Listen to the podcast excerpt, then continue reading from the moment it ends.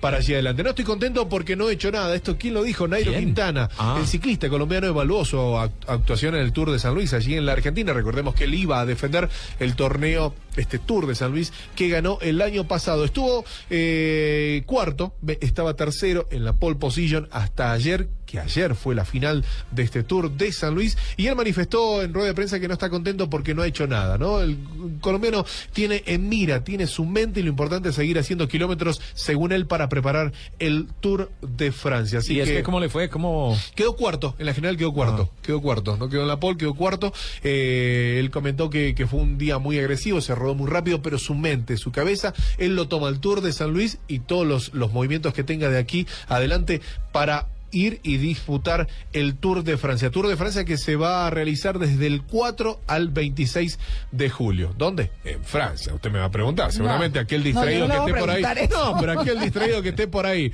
eh, seguramente lo va a ratificar.